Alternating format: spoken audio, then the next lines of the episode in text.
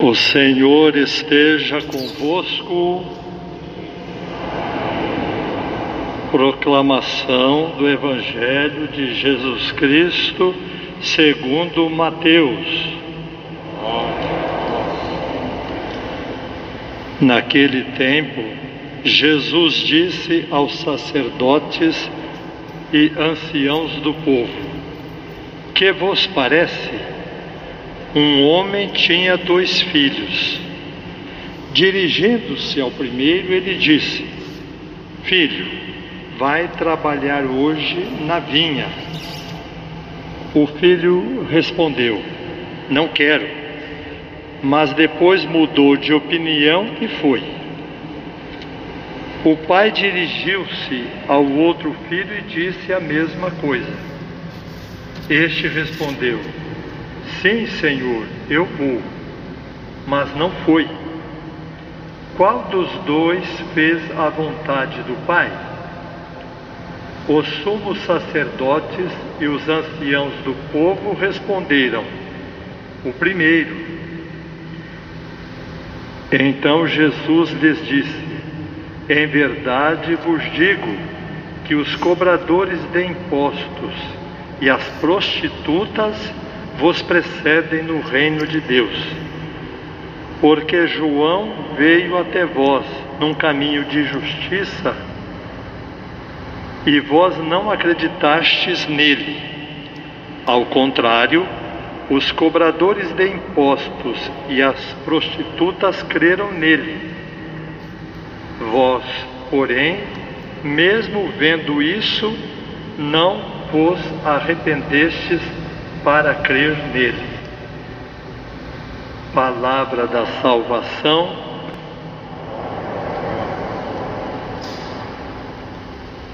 Jesus se dirige aos sacerdotes e anciãos do povo.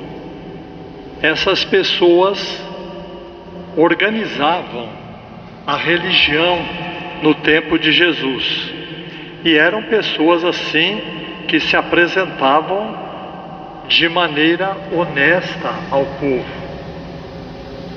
E Jesus, com esta parábola, quis dizer: vocês são os fingidos, seus danadinhos, vocês rezam, vocês oferecem sacrifício a Deus, vocês fazem jejuns, vocês fazem oração e a única coisa que vocês precisam fazer, não fazem. A vontade de Deus. É só isso que Jesus quis dizer. Então, nós precisamos colocar este Evangelho na prática do nosso dia a dia. Quando a pessoa é muito boazinha, mas depois faz tudo errado, não sei se ainda hoje existe este provérbio. Quando eu era criança, falavam assim: Ah, aquele ali é brasa coberta de cinza. Acho que ainda fala isso, não fala? Brasa coberta de cinza. Só aquela cinza assim, você põe a mão, queima. Ele é quietinho, é educado e fala com todo mundo, mas está a fim de dar um bote. Com esse evangelho, eu já ajudei muitas pessoas, mas muitas. Algumas pessoas me falaram, padre, mas que coisa boa que o senhor me falou. Eu não sabia que era assim. Olhe, é o seguinte, eu vou dar primeiro uma forma mnemônica, um jeito para vocês guardarem o que é que eu quero dizer. Então, guardem bem isso que eu vou dizer. Primeiro, dizer, porém. Depois, dizer, amém. Primeiro, porém depois o Amém. Foi isso que o filho elogiado por Jesus fez. Meu filho, o pai disse, vai trabalhar hoje lá no nosso sítio. Não, eu não vou. Depois ele pensou, falou: Não, eu vou. E foi. Precisamos aprender isso muito, meus irmãos. Nós que estamos mais na igreja, pelo menos estamos tentando não ser fingidos, estamos procurando ser autênticos. E para sermos autênticos, precisamos entender como funciona esse primeiro filho. Então eu vou explicar assim. Alguns casos que eu me lembro esporadicamente. A mãe maltratava muito um filho, por exemplo, e o filho tentava ter amizade com a mãe, e a mãe xingava e não queria saber. Então ele ficava com raiva da mãe. E geralmente depois que a mãe morre, aí fica se sentindo culpado. Ai meu Deus, eu tive tanta raiva da minha mãe, eu fiz tanta coisa errada, falei contra a minha mãe. E eu pergunto assim: você bateu na sua mãe? Não. Você xingou a sua mãe? Não. Quando a sua mãe estava doente, você visitou ou então ajudou? Ajudei.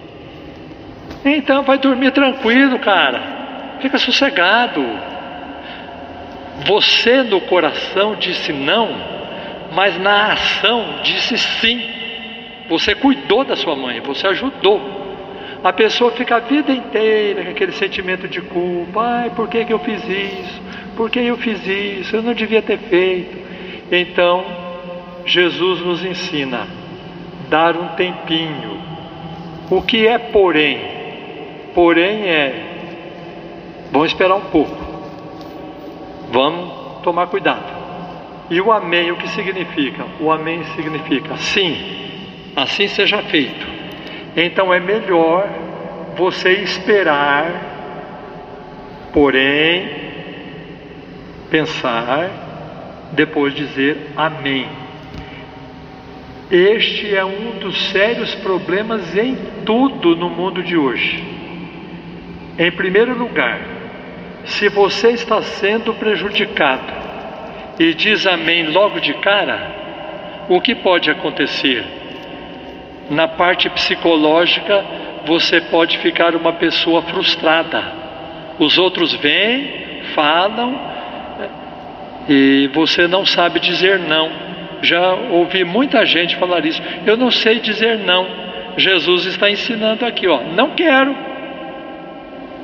Faz a vontade de Deus, mas não vai fazer a vontade daquela pessoa só porque ela está querendo. Depois, se você quiser fazer, faça.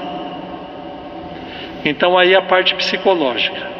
Na parte moral, dizer não significa ser sincero. Pessoa sincera. Eu queria fazer o mal, mas eu não vou fazer. Agora, passar por cima, fazer de conta que não queria fazer o mal. E fica uma pessoa fingida, fica assim, boazinha, mas lá dentro ela está fingindo. Eu já ouvi pessoas falarem isso e só no momento não é errado. Quando você vê alguém, por exemplo, jogando lixo na rua e você tem consciência que o planeta depende da limpeza, dá raiva. Oh, cara, também, por que, que ele jogou isso? Ou você está andando de carro o sujeito joga uma latinha de cerveja para trás. Dá raiva? Não. Depois você pensa: não, eu estou pensando assim porque eu quero o bem do planeta, a nossa casa comum.